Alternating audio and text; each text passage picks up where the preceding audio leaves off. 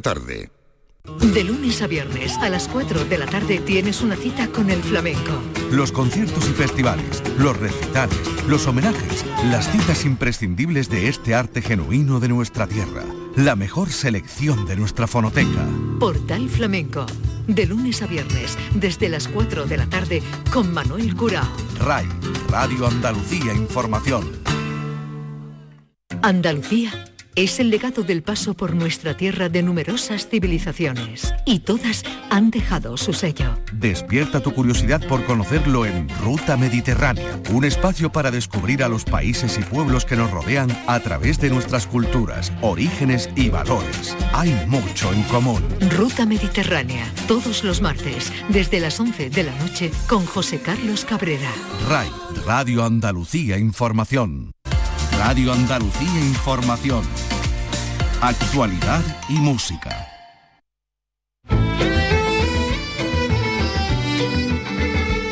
En RAI, Andalucía es cultura. Con Antonio Catón.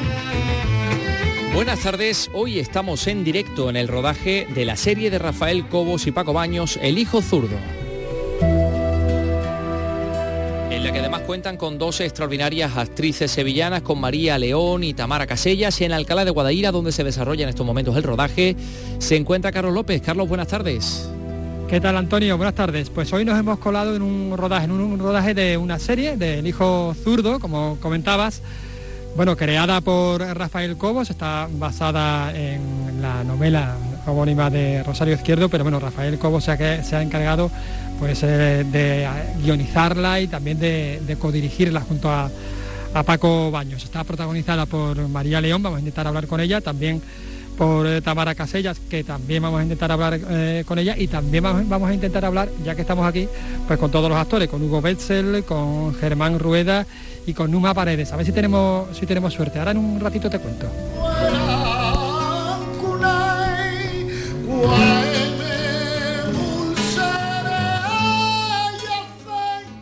Nebrija es hoy protagonista porque su paisano José Valencia le canta a su vida y a su obra en el marco de la Bienal esta noche en el Alcázar de Sevilla, incluso le canta en latín, como escuchan.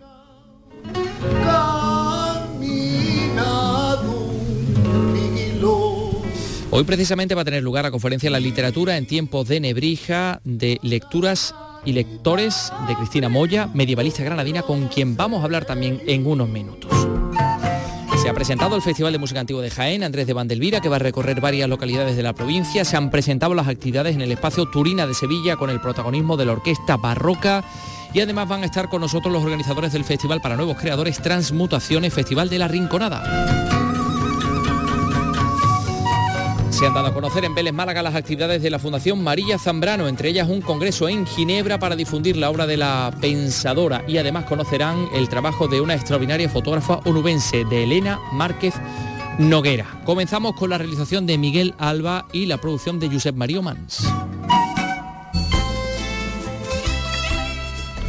Andalucía es cultura, con Antonio Catoni.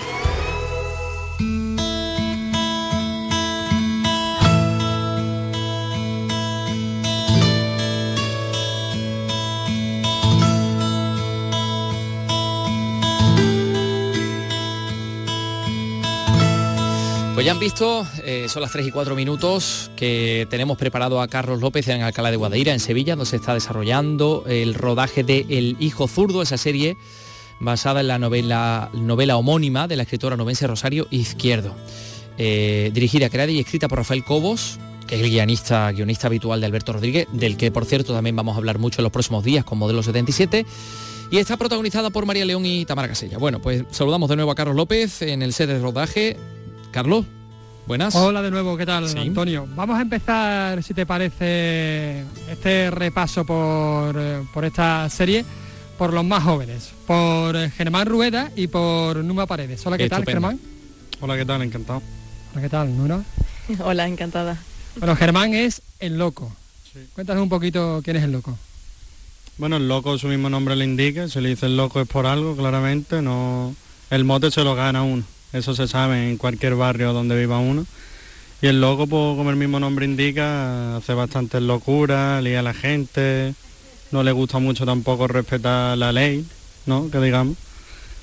Y no sé qué más, te puedo hablar de la relación, por ejemplo, con su madre, que va Con Maru, que es, digamos, la, el contrapunto también de, Lola, del papel de, de María León. Sí. ¿Tu madre es Tamara Casella? Correcto, Tamara Casella, sí. La relación con ella es bastante buena, ella lo comprende desde un principio porque es lo que eh, ha tenido en casa, tanto con el padre como con el loco. Entonces al final el cuerpo ya lo tiene bastante hecho a, la serie de cosas que le pasan al loco en la serie, ¿no? 21 años de Málaga, ¿eh? aquí, aquí ya triunfando. Bueno, vamos a hablar también con, con Numa. Bueno, él tiene 21, Numa tiene 20, estamos superando. Y es de Sevilla, ¿qué tal, Numa? Hola, ¿qué tal?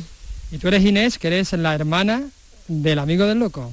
Sí, de, Lorenzo. De Lorenzo. De Hugo Betzel. Del hijo zurdo.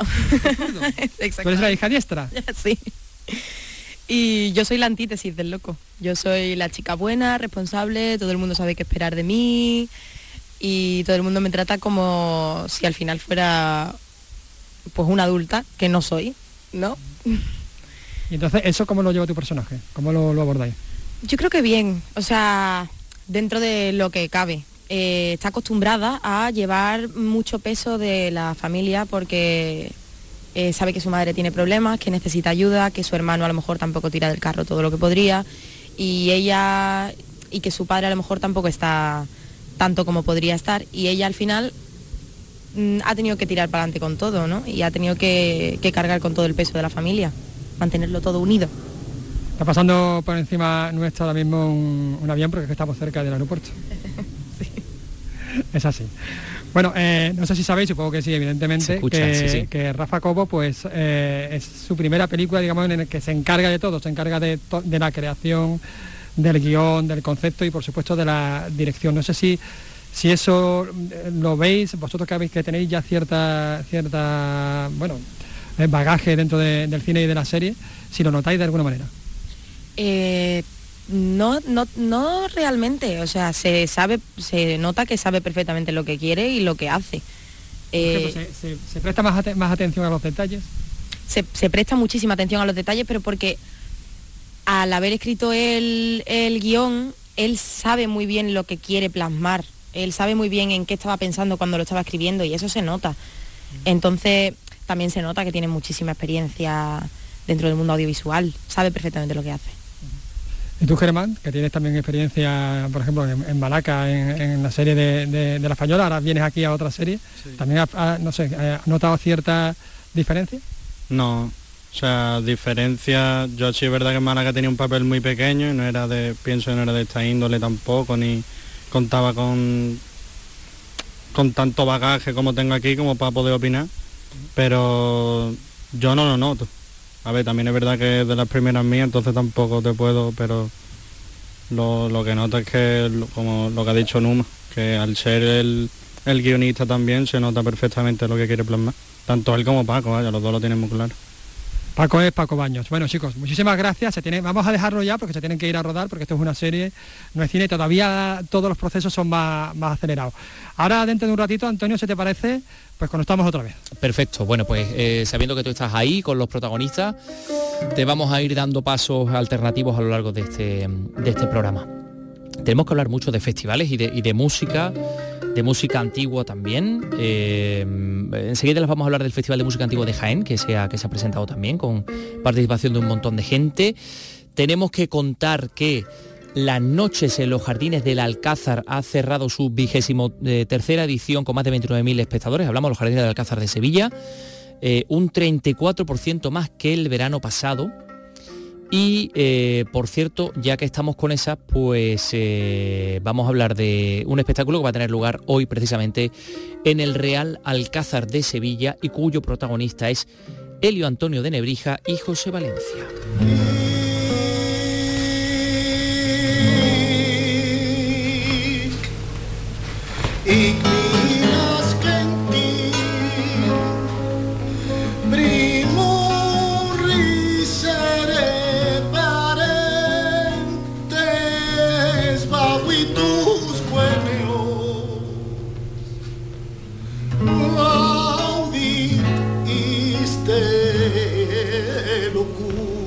Homenaje a Elio Antonio de Nebrija en el quinto centenario de su muerte y donde, como están ustedes escuchando, canta por primera vez en latín. Esto es un poema de Elio Antonio de Nebrija que se llama Salutatio ad Patriam, que dirige, efectivamente, que está dedicado a Lebrija, que es la tierra de los dos, tanto de Nebrija como de José Valencia.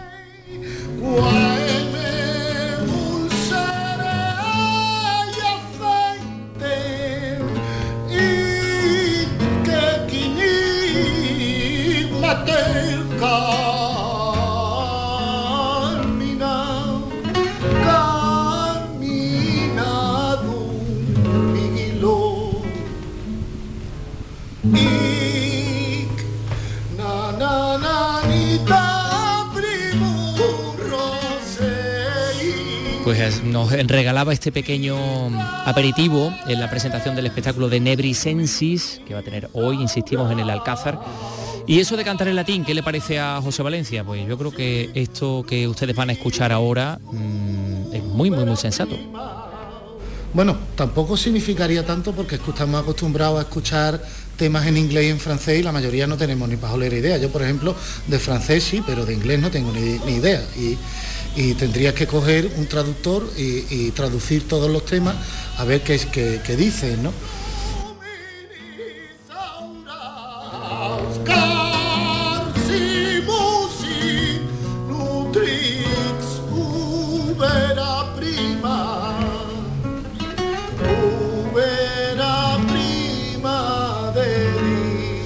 Esto que están escuchando también lo está eh, escuchando eh, nuestra eh, siguiente invitada en este programa que se llama Cristina Moya y que hoy pues va a ofrecer una conferencia sobre la literatura en el tiempo de Nebrija de lectores y lecturas.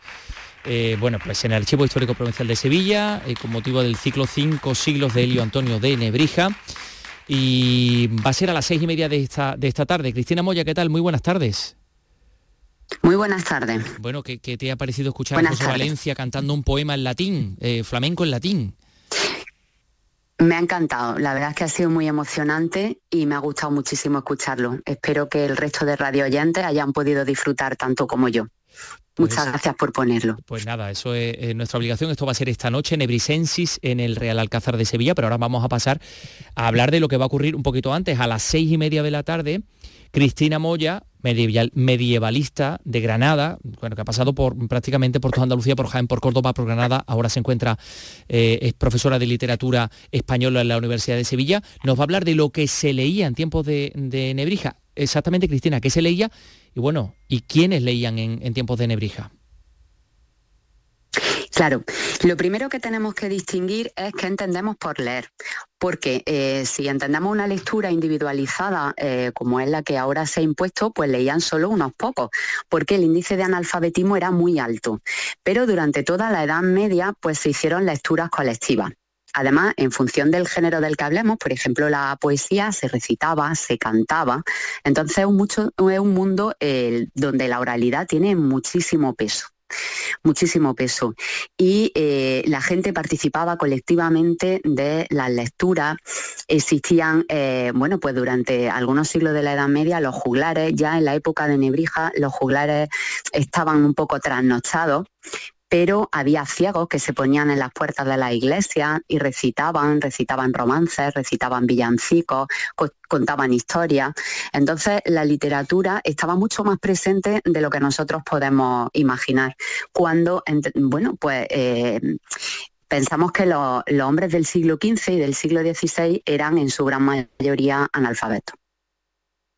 Precisamente ayer leíamos un, texto de Italo Calvino, eh, de una novela suya, así una noche de invierno, un, viajero, en el que decía que la humanidad, el ser humano todavía no ha encontrado la postura más adecuada para leer, porque em, em, ni tendido ni, ni, de pie, como seguramente se haría en tiempos de Nebrija, ¿no? En tiempos de, Nebrija se leía eh, con un atril, ¿no? La mayor parte de las veces de pie, ¿no?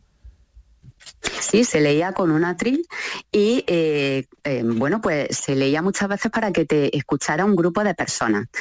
La verdad es que, por ejemplo, en el caso de los nobles, pensemos en las cortes nobiliarias que hay riquísimas a finales del 15, las cortes reales, pues lo normal es que hubiese una persona que leía para el noble o para el monarca y además eh, había unos momentos del día dedicados especialmente para la lectura. Por ejemplo, los gobernantes se le aconsejaba que mientras estaban comiendo alguien le estuviera leyendo.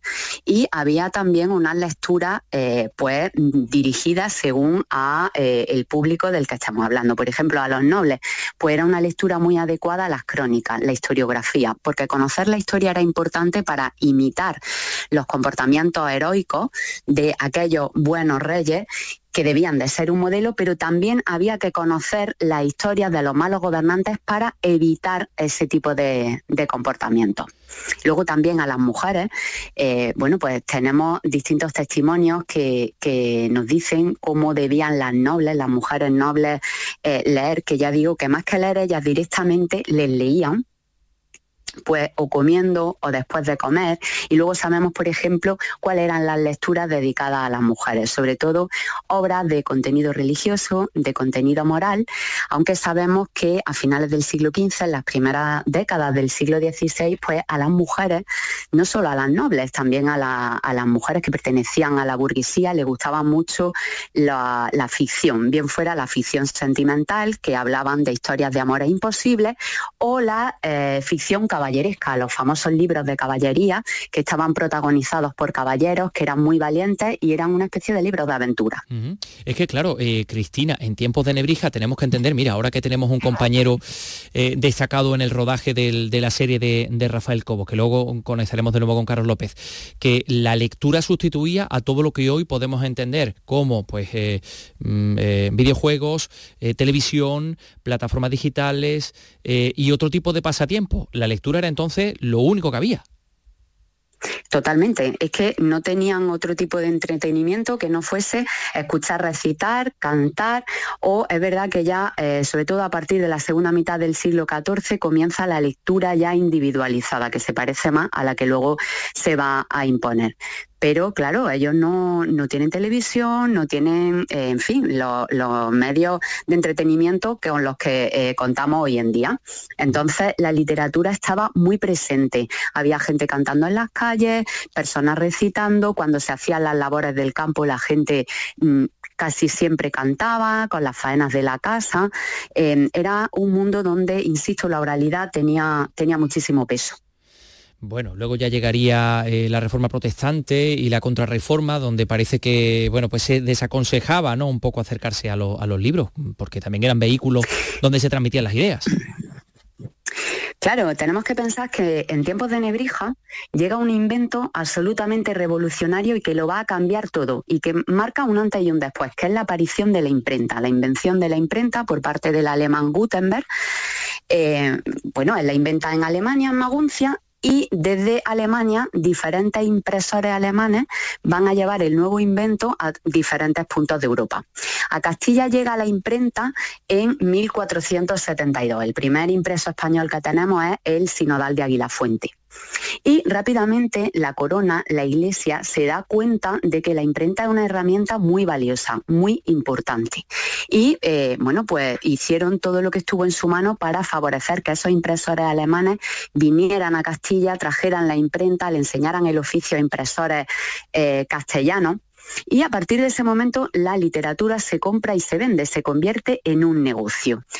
Claro, los impresores lo que querían eh, en sus talleres era imprimir muchos libros para ganar dinero. Pero hay un momento en el que tanto la corona como la iglesia se dan cuenta de que hay que tener cuidado con lo que se está imprimiendo. Debe de haber un control sobre la lectura, porque podían extenderse ideas que fuesen heréticas, que fuesen contra eh, los poderes establecidos. Entonces, según avanza el 16, cada vez va a haber un control más férreo sobre los libros y va a haber un momento en el que se van a dar listas de ahí hemos pedido la, perdido la comunicación con Cristina Moya. Eh, claro, entendemos que a lo largo de, de... Ay, se nos ha cortado. Bueno, entendemos que, claro, a lo largo del siglo XVI, pues claro, ya va cambiando la cosa y el libro se convierte en una, en una herramienta en la que, en la que se, transmiten esas ideas. Cristina, sigues ahí, ¿no? Te hemos recuperado. Sí, sí, aquí estoy. Que decías que a lo largo del siglo XVI, bueno, pues va cambiando un poco y el libro se convierte en esa herramienta de, de transmisión de ideas, ¿no? Sí, pero llega un momento que, claro, hay que controlar muy bien qué ideas se están transmitiendo porque esas ideas pueden ser peligrosas, pueden ir contra los poderes establecidos, se pueden transmitir ideas que sean heréticas. Y entonces empiezan a darse listas de libros prohibidos. Y eh, bueno, pues digamos que hay un momento en el que em, hay mucho, mucho interés, mucho eh, control sobre qué es lo que se estaba imprimiendo. Porque claro, no se puede leer cualquier cosa. Es apasionante todo lo que tiene que contar y transmitir Cristina Moya. Eh, seguramente que esta tarde va a estar eh, pues, esa sala del Archivo Histórico Provincial, que no va a caber ni, ni, un alfiler. A las seis y media de la tarde va a tener lugar esta conferencia, la literatura en tiempo de Nebrija. No se la pierdan. Pero Cristina, hemos tenido la suerte que nos haya dado un pequeño aperitivo. Cristina, muchísimas gracias. Muchas gracias, Antonio. Muchas gracias. Un placer un abrazo. Hemos hecho un pequeño paréntesis para seguir hablando de Nebrija, pero mm, bueno, dense cuenta de que estábamos un poco metidos en esas lides de la Bienal y, de la Bienal vamos a seguir hablando porque antes de irse al rodaje, eh, Carlos López nos ha contado que va a pasar hoy en la Bienal, que otras cosas, aparte de José Valencia, de Nebrisensis, van, van a pasar en la Bienal. A ver, Carlos. El cantador Antonio Reyes ofrece un programa de flamenco clásico junto al guitarrista Dani de Morón a partir de las 8 de la tarde en el Cartuja Center City. Una hora más tarde, a las 9, el también guitarrista Joselito Acedo protagonizará el concierto del ciclo Guitarra Desnuda en el Espacio Turina. Yo voy a hacerlo con todo el cariño y el corazón del mundo y voy a hacer un encuentro de los dos discos míos, el Andando y el Triana DF, Distrito Flamenco, y alguna composición nueva más que he hecho. Y va a ser una experiencia muy bonita. Muy bien, y eso se suma Nebrisensis. A ver, eh, Festival de Música Antigua de Jaén. 30 municipios de la provincia van a albergar conciertos de la 18 edición del Festival de Música Antigua Andrés de Mandelvira, que nos han puesto aquí un poquito de música de, música antigua, pero han puesto música de Semana Santa. Estaba etiquetado como música antigua, pero no tiene nada que ver. Bueno, Festival de Música Antigua que va a comenzar en Villa Rodrigo el sábado 24 con la Real Capilla del Pópulo, que tocará en la iglesia de San Bartolomé, y luego pues este festival que se ha presentado en la Diputación va a recorrer buena parte de las comarcas jiennenses con una importante oferta de conciertos. Javier Marín, el director por lo general los municipios se vuelcan con la celebración de estos conciertos que, claro, constituyen un hito muy excepcional dentro de lo que es la agenda cultural y se plantea básicamente como una especie de recorrido por la historia de la música antigua, desde los grandes maestros de la polifonía del siglo XVI, justamente los que eran los contemporáneos, desde Dan Andrés de Van der Vida, recorriendo otros programas del siglo XVII, siglo XVIII y luego llegando básicamente pues, hasta principios del siglo XIX e incluso también hasta el siglo XX, con grandes compositores de música sacra que incluyen también algunos programas de recuperación patrimonial y esto es Turina.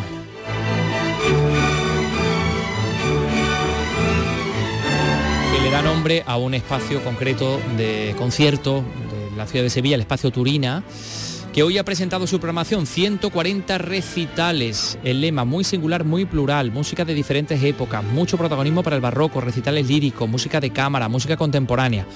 Así que Javier Moreno, otro compañero de esta casa, se ha ido al centro de Sevilla para contarnos lo que trae este año la sala. A ver, eh, Javier, ¿Qué tal? Pues mira, Antonio, hace muchísimo tiempo que yo no asistía a una conferencia de prensa en la que la persona que presenta lo que tenga que presentar haya, haya, tenido que correr tanto. Pero bueno, son 140 recitales Em, según decía el alcalde, y lo cierto es que Fernando Campomanes, que es el coordinador de la, del espacio Turina y, responsable de la programación, ha corrido. Fernando, ¿qué tal? Muy buenas tardes. Hola, buenas tardes, muchas gracias. Ahora sin correr, porque tenemos como 5 o 6 minutos, pero no nos vamos a detener en tantos detalles. Vamos a darle una excusa a quien nos esté escuchando, de Sevilla o de fuera, para venir al espacio Turina en los próximos meses? ¿Por qué habría que venir a, tantísimos o, tan solo a uno de los espectáculos que habéis presentado hoy?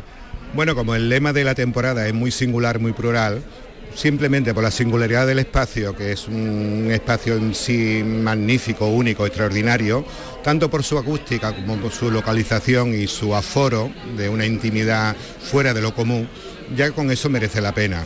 Y después plural porque bueno, abordamos varias secciones que van desde la música antigua, música contemporánea, la música lírica, el jazz y algunos talleres para jóvenes y niños. Entonces, con esa variedad, con esa calidad, con esa apuesta por el talento de esta ciudad, con esos precios tan asequibles, creo que sería bueno, una razón imprescindible para que puedan venir. Decía el alcalde que de alguna forma el, logro del espacio Turín ha sido consolidar toda esa oferta que había en Sevilla y su, y su provincia y eso se ve en los próximos meses en la programación que, habéis diseñado, ¿no? Eh, música barroca, música de cámara, lírica eh, y todo en una cantidad de espectáculos. ¿Ha sido fácil esta, diseñar este tipo de programación, Fernando? Bueno, nunca es fácil, la verdad que se pone mucho cariño, mucho empeño, mucho trabajo. Eh, es fácil, entre comillas, nunca es fácil. Tienes que cuadrar presupuestos, agendas. Eh, lo que sí es verdad que es fácil trabajar con, con el talento sevillano. Desde la sala intentamos potenciar la creatividad, el talento musical, hacer de esta casa su casa, que tengan un sitio digno donde presentar sus nuevos proyectos discográficos, sus nuevas apuestas y siempre estamos incentivando a una vuelta más de, tuerca para crecer, normalmente crecer. Eh, después, bueno, entramos ya, empezamos a entrar en agenda de grandes grupos que giran por España y van a Madrid, Barcelona, Bilbao y tienen una parada en Sevilla, que esto hasta hace pocos años no solía ocurrir. Entonces, conjugando todo eso con toda la parte administrativa, conseguimos hacer este, esta programación. Pero bueno, más que fácil, es gratificante. Ahora volvemos a la, parte práctica de, entradas, de fechas, pero Orquesta Residente, la Orquesta Barroca de Sevilla también apuesta por lo de, por lo de aquí. Ventura Rico es el coordinador de la, de la Orquesta Barroca. Siete recitales, ¿no? Siete eh, conciertos eh, bueno, que, vais a presentar aquí en, Sevilla. Presentamos una, una, programación muy variada, que va desde formaciones de cámara hasta orquesta barroca, una orquesta ya de mediano tamaño, con dos recitales de orquesta importantes, eh, un violinista afincado en, en Londres, Boyan Chichik, eh, y, nuestro querido Enrico Nofri, que ha sido un director emblemático para nosotros, y luego hay recitales, pues por ejemplo con Chunsuke Sato, que es un violinista también eh, de origen japonés, afincado en Alemania, fantástico, eh, viene una viola gambista emblemática alemana, Friedrich Heumann, y bueno, creo que vamos a presentar al público sobre todo algo atractivo, algo que le va a gustar venir a ver y que le va a dar un recorrido de lo que ha sido la Europa barroca, desde música italiana, francesa, alemana y eh, no sé, realmente lo que tú has mencionado antes, Javier, somos orquesta residente, lo empezamos a hacer el año pasado y eso significa para nosotros una relación, una ligación especial con esta sala. En esta sala es nuestra casa, nos sentimos en nuestra casa, ensayamos aquí muchas veces, hacemos aquí el grueso de nuestra temporada y, bueno, pues es muy importante para nosotros vincular nuestro nombre al del espacio Turina, que se ha convertido en una de las grandes salas españolas, mm, solamente hay que ver esta programación, o sea, mm, como dicen en los anuncios, mire y compare. Entonces, bueno, lo que se está haciendo aquí eh, creo que es muy importante y me enorgullece muchísimo ser parte de esa programación. Ventura, ¿qué público se acerca a escuchar música barroca? ¿Un público iniciado, un público general con, inquietudes? Escuchábamos una, un preludio de una suite de Bach al principio. Yo lo digo desde el desconocimiento, pero por la, por la debilidad que tengo también por esa música que me encanta escuchar. Pero ¿qué tipo de público, por la experiencia que tenéis vosotros? Mira, nosotros tenemos un público muy fiel, muy melómano. Eh, contamos con la inestimable, el inestimable respaldo de una asociación de amigos que tiene más de mil socios, la Asociación de Amigos de la Orquesta Barroca de Sevilla. Entonces ellos son como un núcleo de nuestro público fidelísimo. Y luego también eh, estamos intentando trabajar con público joven. Tenemos un programa con varios institutos de Sevilla para motivar a los jóvenes jóvenes asistir a nuestros conciertos. Estamos trabajando en convenios con, dos universidades sevillanas, además de con la Hispalense, con la que tenemos ya una relación importante, para también estimular a los jóvenes a que asistan a nuestros conciertos.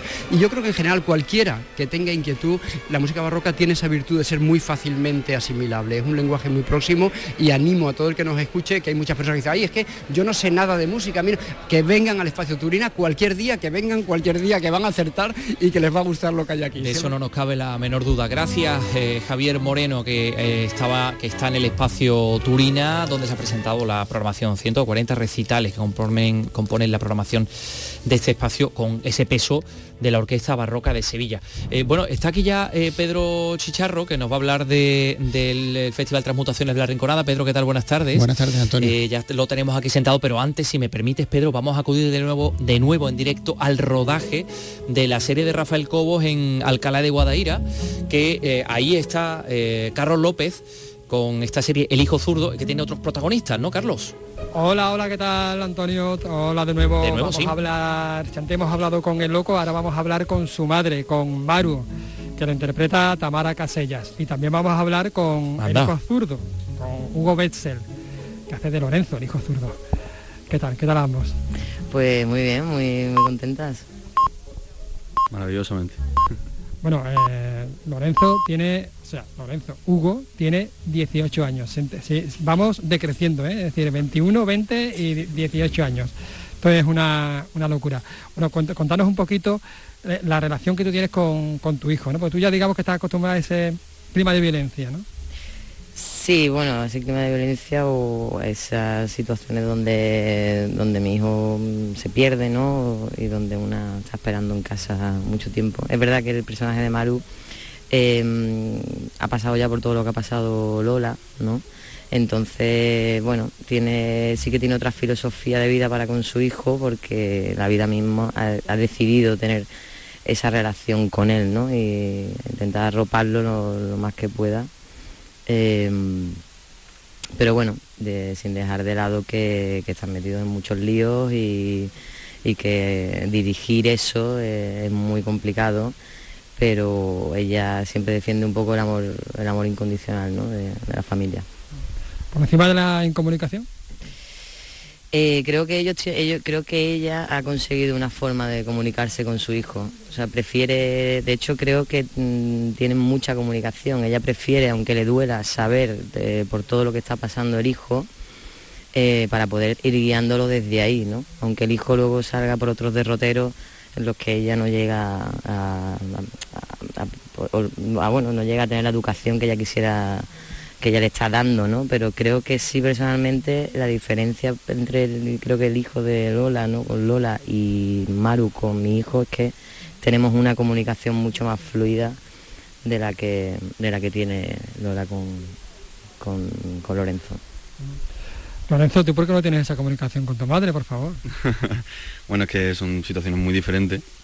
Al fin y al cabo, al fin y al cabo Lola, bueno, la, familia de Lorenzo, que no solo Lola, que su padre Rodrigo y, su hermana Inés, eh, está totalmente rota. Eh, cada uno va, a sus intereses y, y, bueno, la cosa es que Lorenzo lo único que quiere es, es buscar, buscar su sitio, es ese amor y comprensión que todo el mundo necesita y no lo encuentra en su familia. O sea, eh, al igual que Maru sí le hace saber al loco que está ahí y que puede hablar, Lola no. O sea, Lola habla, habla con, el alcohol y, se refugia en otros lados que no son, que no son su hijo y no son.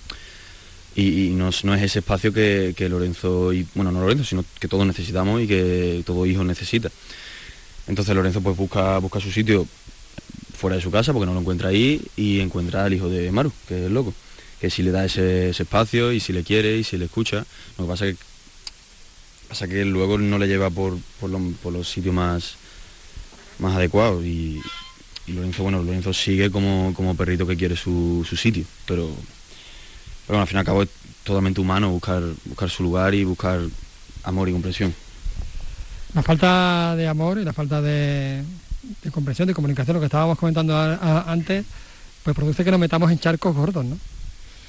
Sí, sí, sí. Yo creo que, que de chicos no es algo que, es muy importante, ¿no? Sentirte, sentirte arropado y como dice él, bueno, si no, todo el mundo va buscando el amor al final, ¿no? si no lo encuentras en tu casa, lo vas a encontrar fuera o en la casa de otro, ¿no? Que, quizás por ahí Lorenzo sí, sí encuentra más en casa de Maru, esa familia unida, desde donde esté unida, como puedan, que no, que no tienen su casa, ¿no? Y este es el, el, leitmotiv un poco de la, de la serie, ¿no? De este thriller emocional, ¿no? Que, la tensión está más en las emociones que en, que lo que vemos, ¿no? O sea, que, en las acciones, ¿no?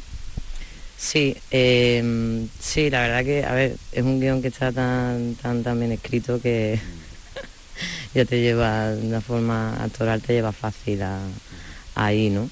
Y sí, se puede decir que, es un thriller emocional muy contenido, muy contenido. También mm, esa contención va a hacer que, que el espectador también juzgue desde su sitio realmente qué es lo que está viendo, ¿no? Sí, sí, totalmente, eso es verdad, porque se me acabó lo que se cuenta y lo que está tan contenido, como dice ella, que, una cosa es lo que se cuenta y otra cosa es lo que cada uno tiene dentro, como la vida misma. Y claro, eso hace que, cada uno viva una historia totalmente diferente, porque hay muchas cosas dentro que no se, que no se cuentan y que cada uno, algunos que, que, se, que, lo, que, lo, que lo hayan vivido seguramente o que, o que lo conozcan, sí que lo, sí que lo percibirán, ¿sabes? Sí que lo sentirán ahí que, y que, habrá, un, clic en la cabeza que digo, sí, me recuerda esto que me pasa a mí, o esto que yo sé, o esto que conozco, pero otra gente que, mm, que, a lo mejor no, eh, no haya pasado por esos caminos sí que puede que los juzgue desde, desde, su sitio. Bueno, se pueden identificar también Hugo eh, y Tamara Casellas en el rodaje de, gracias eh, Carlos, en el rodaje del hijo, zurdo, volveremos al, rodaje dentro de, unos minutos seguramente, porque hay, más protagonistas que en estos momentos están pasando por allí, está Rafael Cobos, está Paco Baño seguramente, en fin. Pero, pero vamos a hablar de otra forma de arte en la que la gente se va a identificar, se pueden identificar desde luego porque le vamos a hablar del nacimiento de una nueva cita cultural en la provincia de Sevilla, en este caso el Festival Transmutaciones para Nuevos Creadores, que se va a celebrar entre el 29 de este mes y el 2 de octubre en La Rinconada, muy cerquita de la capital. Y está con nosotros, ya le hemos saludado, el director Pedro Chicharro, que bueno, pues ha venido a presentárnoslo. Pedro, ¿qué tal? Muy buenas tardes. Pues muy bien. Organizado por la Diputación de Sevilla. Sí que estáis haciendo cosas fantásticas en cultura también. Tenemos que decir además que el cine este verano ha estado hasta arriba, el cine de verano de, la Diputación. Pero bueno, eh, estamos hablando de un festival de artes escénicas, originales, transgresoras, experimentales, transmutaciones, pero por encima de todo de una idea que es la de sacar la cultura y la creación a los lugares donde habitualmente no está, las calles, las plazas de la, de la rinconada, ¿no? Eso ha sido un poco la, idea que ha marcado todo el desarrollo del programa, ¿no? Pues sí, en realidad transmutar es producir un cambio. Y eso es lo que queremos, ¿no? Queremos producir un cambio en esa tendencia de una gran parte del público que no, que no acude a esos centros establecidos de una forma más reglada y queremos llevarle las artes escénicas y esas nuevas propuestas muy vanguardistas y muy, y muy innovadoras a sus calles, a sus plazas, a sus barrios y que formen parte del proceso creativo. Bueno, y para eso vais a contar con compañías, con artistas, con creadores, ¿cómo lo habéis organizado? Pues vamos a contar con ocho compañías que van a realizar tanto talleres como actuaciones.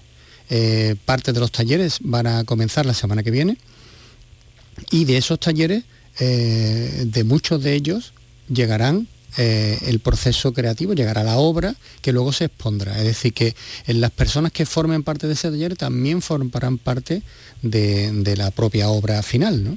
O sea que vosotros habéis quedado, eh, habéis eh, enganchado un poco a la compañía para que de alguna forma se abra toda la gente que quiera ir y que les haga una propuesta y esa propuesta se vaya trabajando en talleres y al final pues llegará a ser una pues no sé, una propuesta cultural terminada, ¿no? Concreta, ¿no? Efectivamente. Por ejemplo, tengo entendido que el próximo lunes tenéis una muy interesante que tiene que ver con la danza. Sí, efectivamente. El próximo lunes tenemos una tenemos una, un taller muy interesante del colectivo Labranza que en el que eh, las personas que tengan entre 16 y 75 años podrán participar, no tienen que tener ninguna formación de danza y eh, formarán parte de ese taller y luego tendrán eh, que ver con, ese proceso final, con esa obra que se representará y que, bueno, pues que todo ello forma parte, Antonio, de, de la filosofía de este festival. Es decir, la filosofía de este festival es no solo promover el acceso de las personas a la cultura,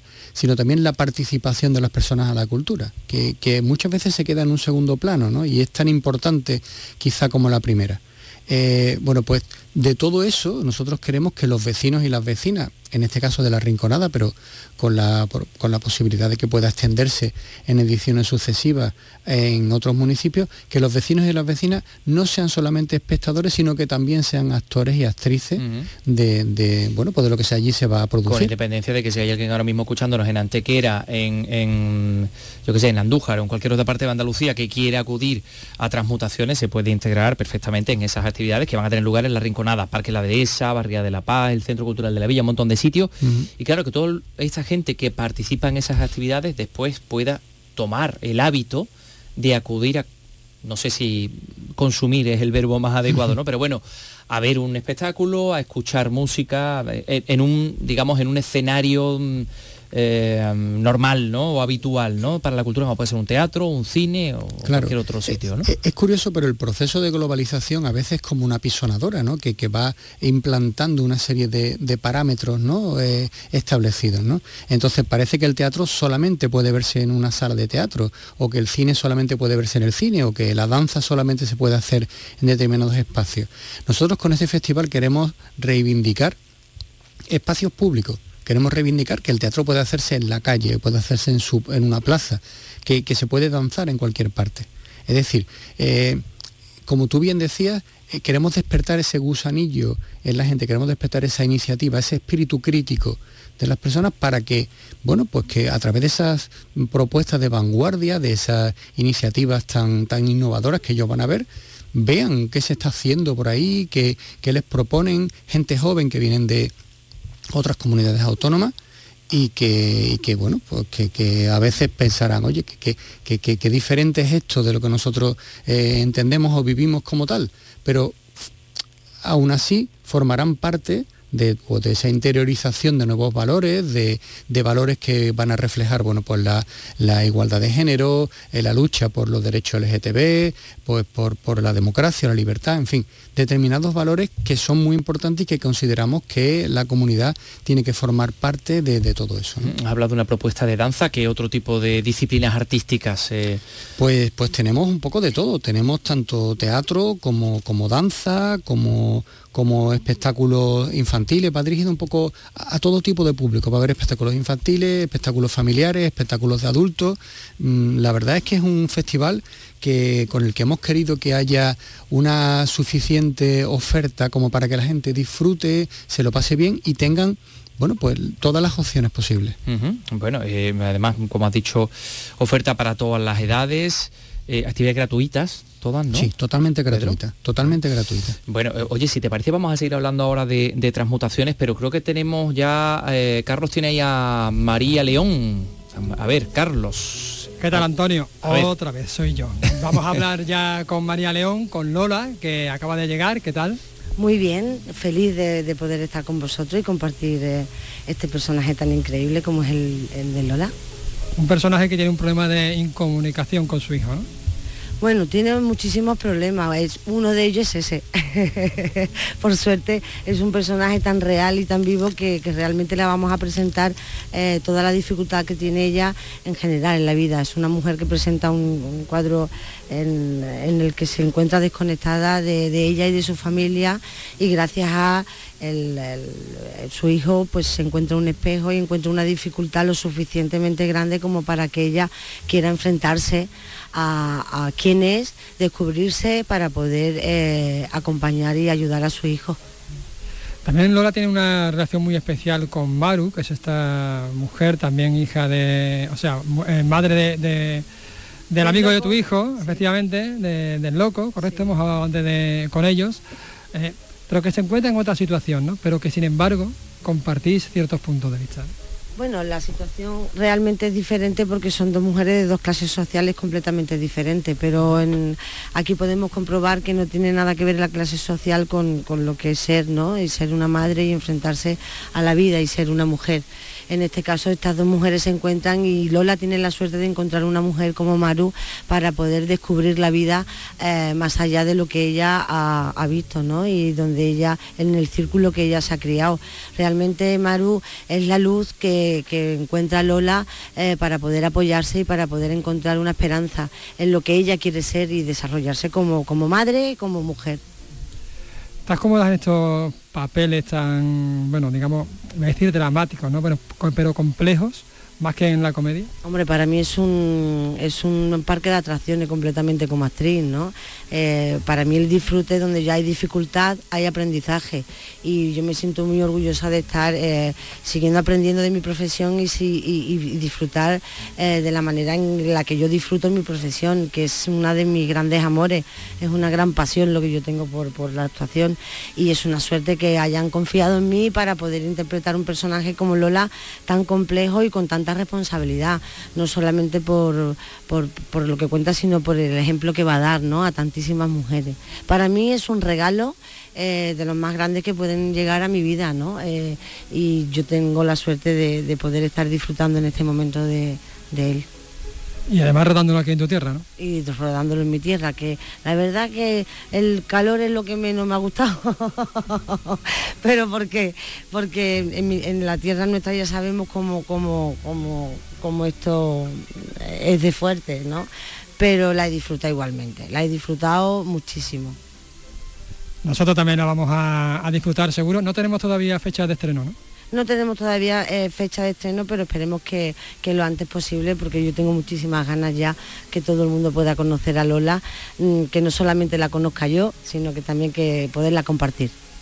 Muchas gracias María León, Lola, la madre del hijo zurdo, serie que veremos seguramente el año que viene. Muchísimas gracias a, María León y eh, la serie de y, bueno, y a Carlos López por supuesto que ha estado esta tarde y que seguirá grabando algunas cosas que escucharemos aquí en este programa en próximos días. El hijo zurdo, la serie de Rafa Cobos que se está rodando en estos momentos en Alcalá de Guadaira. Es fantástico poder contar con la posibilidad de hacer estas conexiones. Eh, que, Pedro Chicharro está aquí, el director del Festival Transmutaciones de la Rinconada. No sé si conocéis a María personalmente, que me ha dado, me ha dado la, impresión de que tenía cierta, cierta confianza con ella, una, actriz extraordinaria. Y como persona también es para comerse la María León. Eh, a ver, eh, cosas que quería yo preguntarte más sobre el Festival Transmutaciones. Esto nace un poco de la iniciativa de Emergente, ¿no? que es un proyecto anterior. Sí, e, Emergente era un festival que, existía ya en la provincia de Sevilla y que tenía una cierta trayectoria que fue agotándose principalmente por, falta de, recursos económicos y que Diputación ha heredado esa experiencia de esos colectivos, colectivos urbanos que, que estaban moviéndose, que tal, ha sido sensible con respecto a eso y la verdad es que bueno pues forma parte de esa filosofía de ese tronco eh, de, transmutaciones. Y bueno el hecho de que Diputación esté detrás también significa que, tenemos una cierta seguridad en la continuidad del festival Bueno, que está ahí apoyando, claro. Me gustaría que me comentaras cuáles son los primeros mm, talleres que echan a andar la semana que viene, ¿no? Efectivamente, la semana que viene tenemos un taller muy interesante que es este que te comentaba al principio del, colectivo del colectivo La Majara, ¿vale? Ah, que se llama Dispositivo Labranza. Y es especialmente interesante. Yo animo a las personas que, estén en la Rinconada o, en cualquier parte de nuestra comunidad autónoma que, que quieran venir, que eh, se apunten al taller porque van a disfrutar y van a ver lo interesante que sería eso. Hay un requisito, Pedro, que es que no tienes que tener ni, ni puñetera idea de danza para poder participar. o sea, condición sine qua non no haber tener ni idea de danza. Bueno, tenemos la Bienal ahora en Sevilla. Yo no creo que ninguno de los compañeros de Bienal eh, quiera apuntarse, pero vamos, tampoco es con una condición excluyente. si una vez participaste en la función de tu colegio bailando, no te van a echar del taller. Totalmente. Pero entre 16 y 75 años se puede apuntar quien quiera y te aseguro y les aseguro a los oyentes que van a disfrutar como nunca. Más propuestas. Pues mira, eh, tenemos eh, La Ciudad del Arte, que es una propuesta de teatro del delirio, también es un taller en el que en la barriada de la Estacada podrán realizarse bueno, pues, diferentes actuaciones.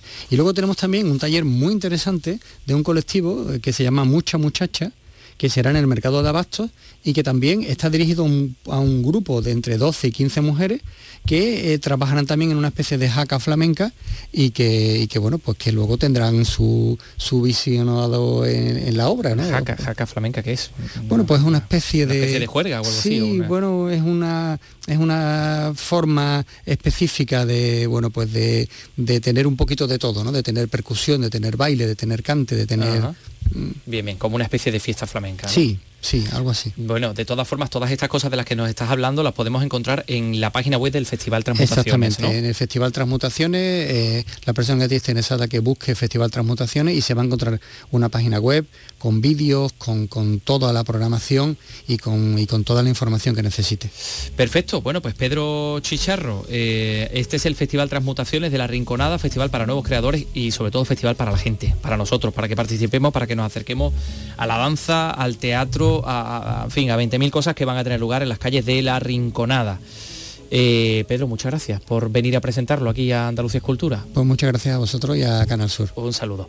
Bueno, pues tenemos un montón de presentaciones más. Son las 3 y 49. Enseguida vamos con lo que ha dado de sí la Fundación María Zambrano de Vélez Málaga. Le vamos a presentar una, a una fotógrafa, por cierto, muy interesante, a Elena Márquez Noguera, onubense. Esto va a ser dentro de unos segundos. Andalucía es cultura con Antonio Catoni. Andalucía es el legado del paso por nuestra tierra de numerosas civilizaciones y todas han dejado su sello. Despierta tu curiosidad por conocerlo en Ruta Mediterránea, un espacio para descubrir a los países y pueblos que nos rodean a través de nuestras culturas, orígenes y valores. Hay mucho en común. Ruta Mediterránea, todos los martes, desde las 11 de la noche, con José Carlos Cabrera.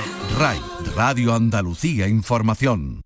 Infórmate en RAI sobre la actualidad económica con las noticias más destacadas y las entrevistas con los protagonistas del momento, la evolución de los mercados, los indicadores más relevantes. En Nocturno, en RAI, la economía en RAI. Los martes con José Antonio del Saz desde las 10 de la noche. RAI, Radio Andalucía Información. Andalucía es cultura, con Antonio Catoni.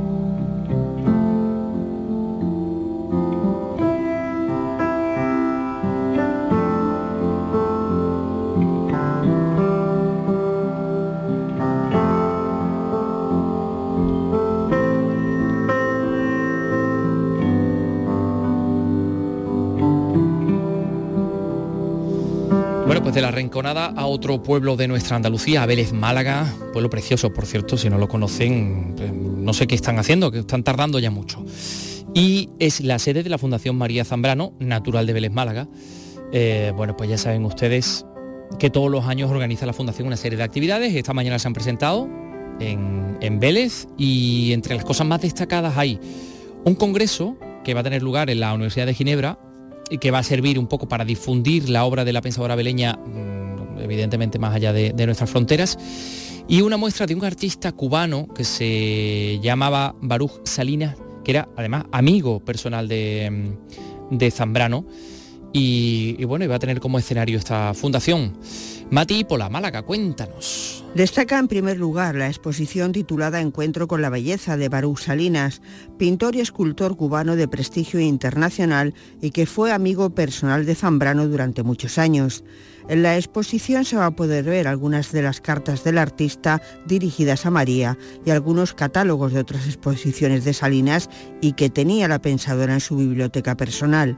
Lo ha explicado el secretario de la Fundación, Luis Ortega. que es un artista muy importante para la Fundación porque fue amigo personal de María Zambrano, se conocieron en Ginebra en los años en los que María Zambrano vivió durante su exilio y durante esos años eh, Barú Salinas expresó siempre un gran cariño por la autora, llegó a admirarla profundamente y le dedicó muchísimo- muchísimos cuadros, muchísimas obras de arte que conservamos aquí en la Fundación María Zambrano y el propio Barú Salinas en persona pues viene a- a inaugurar esta exposición En octubre se celebrará el séptimo encuentro internacional María Zambrano en Ginebra, los días 13 y 14. Se recuperan así los actos en los países donde vivió la pensadora beleña y que se desplaza por primera vez a Suiza.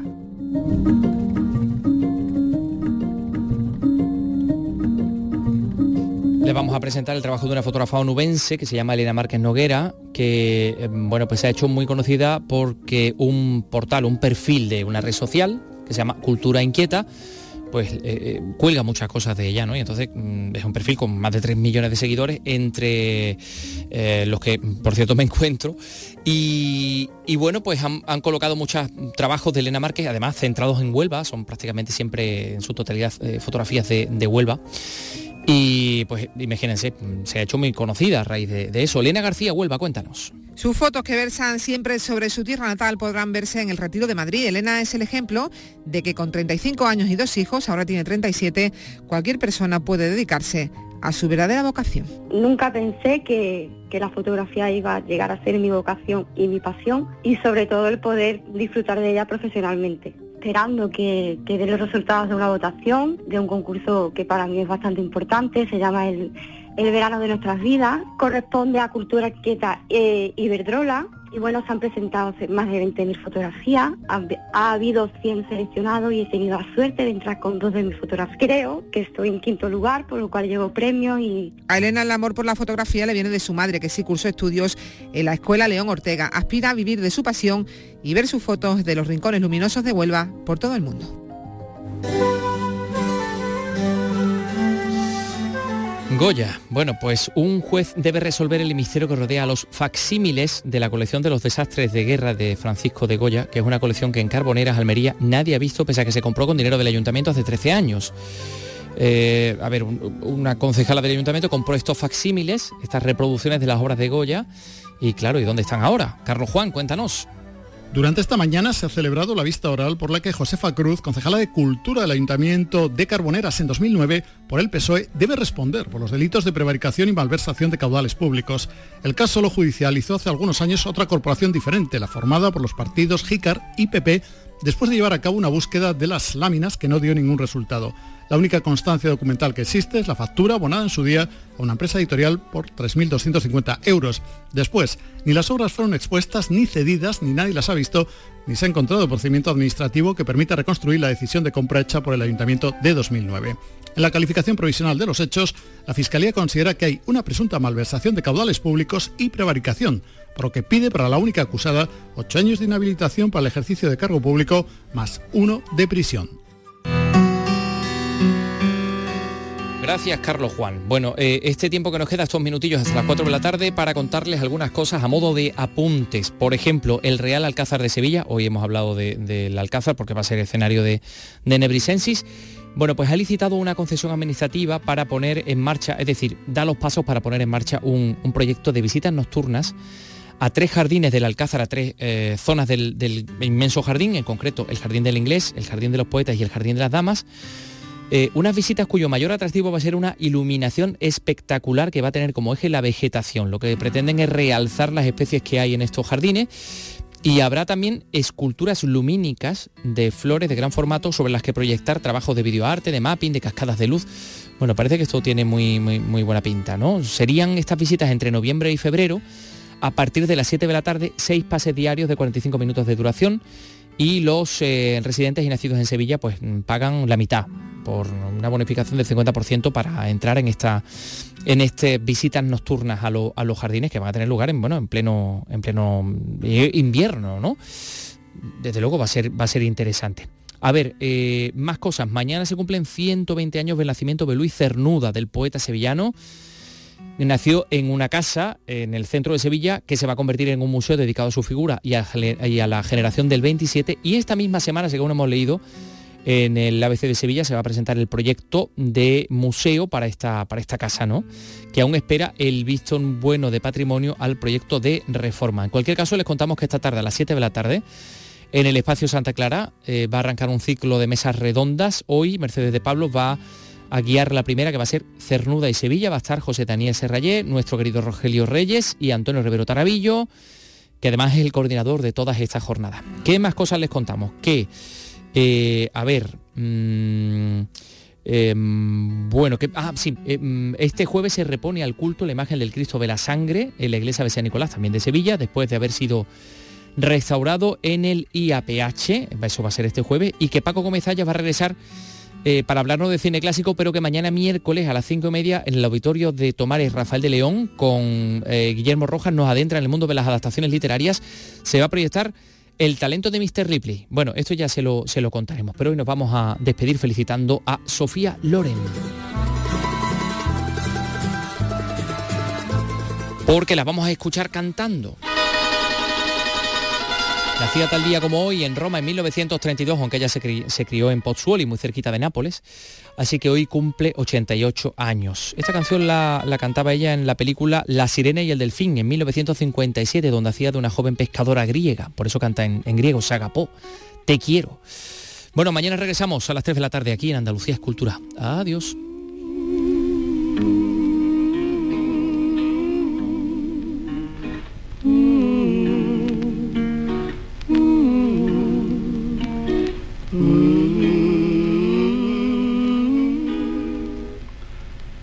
Αγαπώ, σ' αγαπώ, σ' αγαπώ.